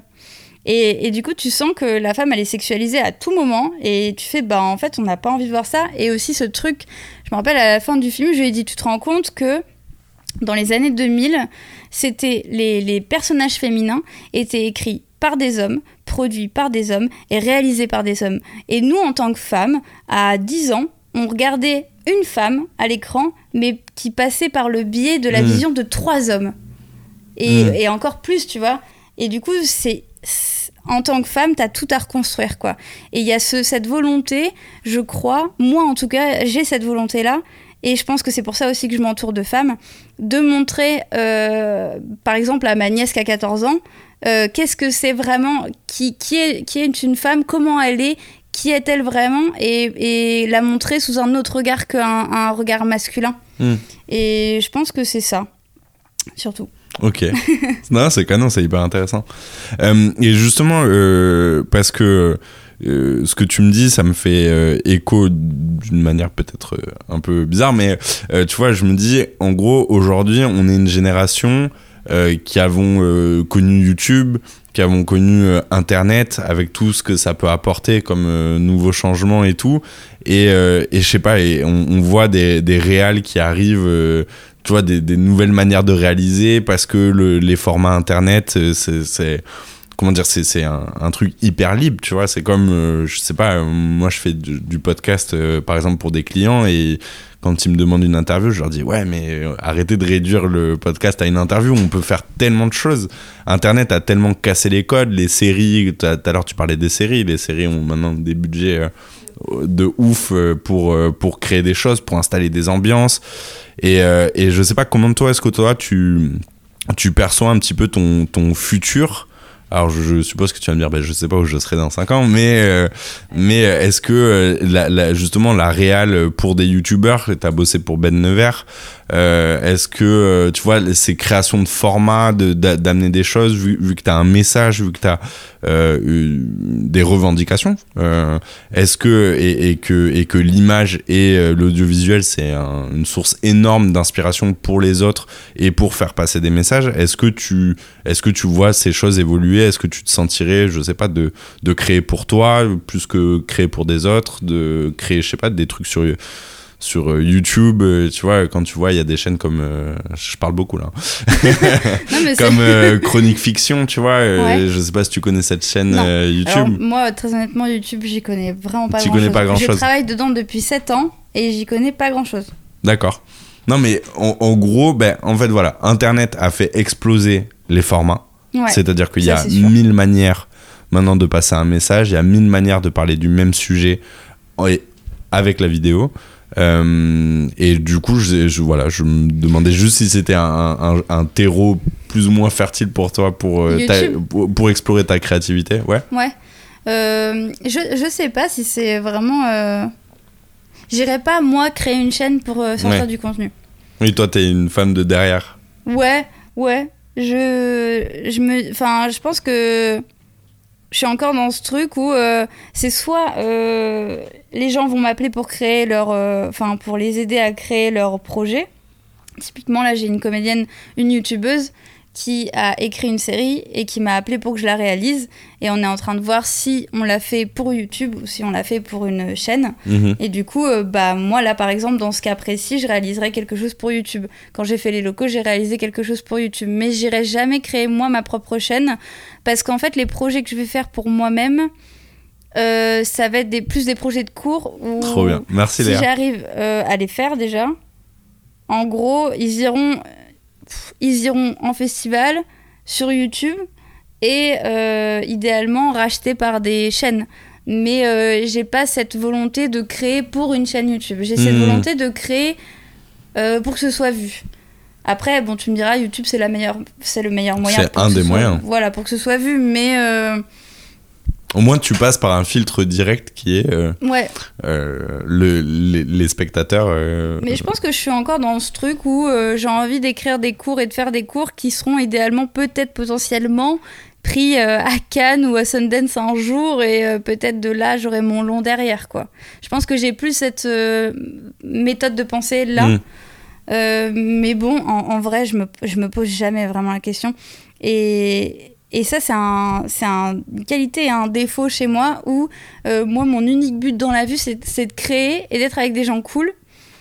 Et du coup, je vais jamais penser de euh, qu'est-ce qui marche le mieux, comment ça marche le mieux, comment le faire, où le faire, quel droit, euh, être payé, tout ça. Bref, hein, tu vois, Mm. c'est que des trucs où vraiment je suis là. Est-ce que c'est pas euh, genre une forme ultime de, li- de liberté quand même de Si. penser comme tu penses? Ah oui, de ouf. Pour moi, pour moi, de ouf. Parce que je me contrains à rien et je crée ce que j'ai envie de créer. Ouais. Après, peut-être que je passe à côté d'opportunités. Peut-être. Mais bon. Et, Dans tous les et- cas, tous les jours, euh, enfin le jour, euh, je sais pas, euh, peut-être que si t'étais pas venu euh, aujourd'hui faire ce podcast, t'aurais croisé quelqu'un dans la rue qui t'aurait, enfin, tu vois, genre la vie n'est que des opportunités ratées et d'autres qui sont prises. Complètement. Donc finalement, c'est de la liberté que de choisir. Enfin, c'est chiant, mais. J'ai une dernière question, je pense. Euh, après, il y en a toujours d'autres qui viennent parce que la discussion est facile. Euh, juste, euh, tu fais de la photo aussi. Tu, en tout cas, dans lequel tu. Et j'ai remarqué que ta photo, elle, elle- m'intrigue dans le sens où je vois des photos de ce que tu fais en film. Tu vois ce que je veux dire? À chaque fois, euh, je sais pas quand tu communiques sur Instagram, que tu vas mettre des stories et tout, tu dis ah ben voilà, mais là j'ai fait des photos, on a fait X tableaux. Euh, tu, tu le penses vrai, tu penses vraiment les, tes photos souvent comme des scènes. Oui, Euh, c'est des mondes. C'est des mondes. c'est des mondes, ouais. Ouais, c'est des, des tableaux dans lesquels il y a mon monde. Mm. Alors que tu vois, complètement barré. bah non, non, non, non, mais justement, c'est très intéressant. En tout cas, pour moi, je trouve ça hy- très intéressant. Euh, tu vois, moi, je fais de la photo essentiellement euh, de rue. Moi, ce qui, ce qui, ce que j'aime dans la photo, c'est c'est de montrer mon regard sur le réel. ouais. Tu vois? Et j'ai, euh, tu vois, euh, par exemple, je sais pas quand je fais des, quand je dois faire des portraits de personnes ou euh, euh, ou je sais pas si demain tu me dis, euh, vas-y, on, prend un studio et viens, on crée un truc. Ben, ça me bloque un peu, tu vois, parce que c'est pas ce côté genre prendre figer un moment du réel ou je sais pas quand je fais de la réal, ce que j'aime le plus c'est le docu. Euh, parce que ce que j'aime, c'est euh, juste être avec ma caméra, essayer d'embarquer les gens dans une histoire et de raconter quelque chose, mais qui est basé que sur du très très concret, du très très réel. Et du coup, enfin, ça, euh, voilà, ça, je voulais juste dire ça que. C'est drôle parce que mon, mon copain qui est réel aussi, il a vraiment la même façon de travailler que toi. Lui, il a un talent incroyable dans le docu que moi, je n'ai vraiment pas. Et il a ce talent d'aller prendre euh, les choses réelles. Hmm. Et du coup, on est vraiment très très différents sur ça. Et même quand je vois tes photos, c'est que du réel, c'est que de l'instant et tu les magnifies à un point. euh, Ah, merci. C'est trop beau. Et moi, je sais, moi, je sais pas faire ça. Genre, tu me mets dans une rue avec un appareil photo, euh, je vais être un peu perdue. Ouais. Je vais pas savoir euh, quoi faire, quoi. Toi, mais du coup, c'est parce que ce que tu as besoin, c'est de contrôler, enfin, pas dans le mauvais sens du terme, mais dans le sens où, enfin, tu vois, tout à l'heure, un petit peu plus tôt dans le podcast, tu nous as dit euh, quelque chose qui, je pense, est assez révélateur. Tu as dit, j'ai des idées qui sont tellement précises. C'est-à-dire que, par exemple, quand tu fais tes tableaux en photographie, tu sais déjà ce que tu veux, que ça, à, à quoi ça doit ressembler au final. Complètement, je l'ai en image. Ouais. Dans ma tête, ça elle est là. Et j'ai juste besoin de trouver les éléments pour la recréer. En gros, c'est ça. Ok. J'imagine, enfin, c'est toujours très concret dans mes yeux et euh, même quand je fais mes clips, c'est toujours euh, très très concret. J'ai tous les placements de tout et l'image et il faut juste que je me fasse tout pour que ça ressemble à ce qu'il y a dans ma tête, quoi. En gros. Et c'est-à-dire, mais enfin, c'est une qualité de ouf, ça, quand même, pour un réel. Dans le sens euh, où t'en parlais de, de, de justement cette époque où t'étais euh, assistante réal. C'est-à-dire, quand tu fais de la réal, il faut prévoir tous les plans, il faut prévoir les mouvements de caméra, les focales que tu vas utiliser, la lumière, les trucs et tout. Et euh, tu vois, par exemple, c'est un truc, c'est par exemple, pour moi, je sais que c'est très compliqué de- d'imaginer à l'avance. Bah, pour Euh, mon copain aussi, c'est pareil. C'est vraiment la même chose, mais je pense parce qu'on a des, des- on a euh, des visions différentes et on sait capter des moments différemment, quoi. Ouais. Et je trouve que ça, c'est tr- très cool, en vrai. Parce que moi, tu vois, par exemple, tout ce qu'il fait, euh, je saurais pas le faire, quoi. Ce genre de choses-là. Et moi, quand il me regarde et qu'il me regarde faire mes trucs, il fait, mais d'où tu sors ça, quoi? Genre, comment tu peux savoir à quel point euh, tu veux mettre cette fleur ici? Je fais, bah, parce que je sais pas, c'est là, dans ma tête, c'est là, il faut que ce soit là, quoi. Donc, euh, tu vois, c'est pareil sur le clip de, de Natou. Et je sais que je visualisais déjà les pommes précisément hmm. à un endroit, les assiettes précisément, enfin tout était vraiment euh, à un endroit très très précis. Et je voulais arriver à ça, quoi. Parce que dans ma tête, je m'étais fait cette idée. Et... Oui, j'avais vu, t'avais partagé euh, les idées, enfin, tes, tes- tes croquis. non, mais au, au moins, on voit que. Enfin, comment dire, il y, a- y a- y a- il y avait vraiment déjà une direction artistique dans ta tête et. euh, et- Mais c'est toujours comme ça. Dans chaque projet que je fais, sauf quelques projets où je vais filmer un peu plus à l'arrache. Euh, les, bah, les deux projets pellicules que j'ai fait, je, Ouais. je les ai fait un peu plus. euh, J'avais moins de choses en tête. Mais sinon, c'est toujours comme ça. C'est toujours très très précis, quoi. Ok. Est-ce que tu as un conseil pour euh, une ou un jeune réel qui se lancerait, quelqu'un qui a toujours aimé l'audiovisuel mais qui, euh, je sais pas, soit s'est trompé de carrière un peu plus tôt ou qui va bientôt commencer ses études dans l'audiovisuel et qui aimerait devenir réel? Hmm, Je dirais qu'il faut jamais rien lâcher, ça c'est sûr, qu'il faut toujours croire en soi même si des fois c'est dur et qu'il faut non-stop faire des choses, tout le temps, tout le temps, tout le temps.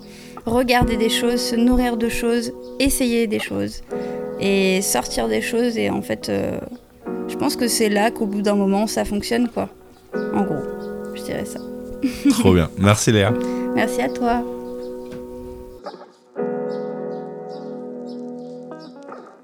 Voilà, c'est la fin de cet épisode. J'espère vraiment qu'il t'a plu. Si c'est le cas, abonne-toi, laisse 5 étoiles sur Apple Podcast avec un commentaire, partage-le à tes amis passionnés de photographie ou de vidéo, c'est le meilleur moyen d'aider ce podcast à gagner en visibilité. Je te remercie pour ton écoute et pour ton soutien. Et voici les leçons que je retiens de cet épisode.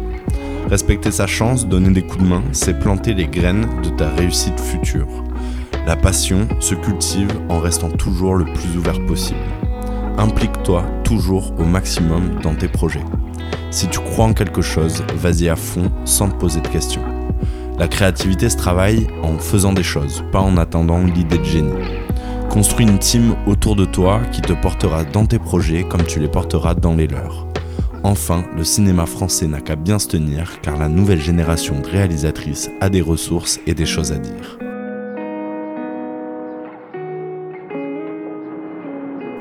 L'univers conspire à notre bonheur, alors si tu veux explorer le monde en photo, lance-toi. N'hésite pas à me donner ton ressenti sur cet épisode en commentaire ou en DM Instagram en cherchant plein p e l i n du bas format f o r m a bientôt pour un prochain épisode. Salut.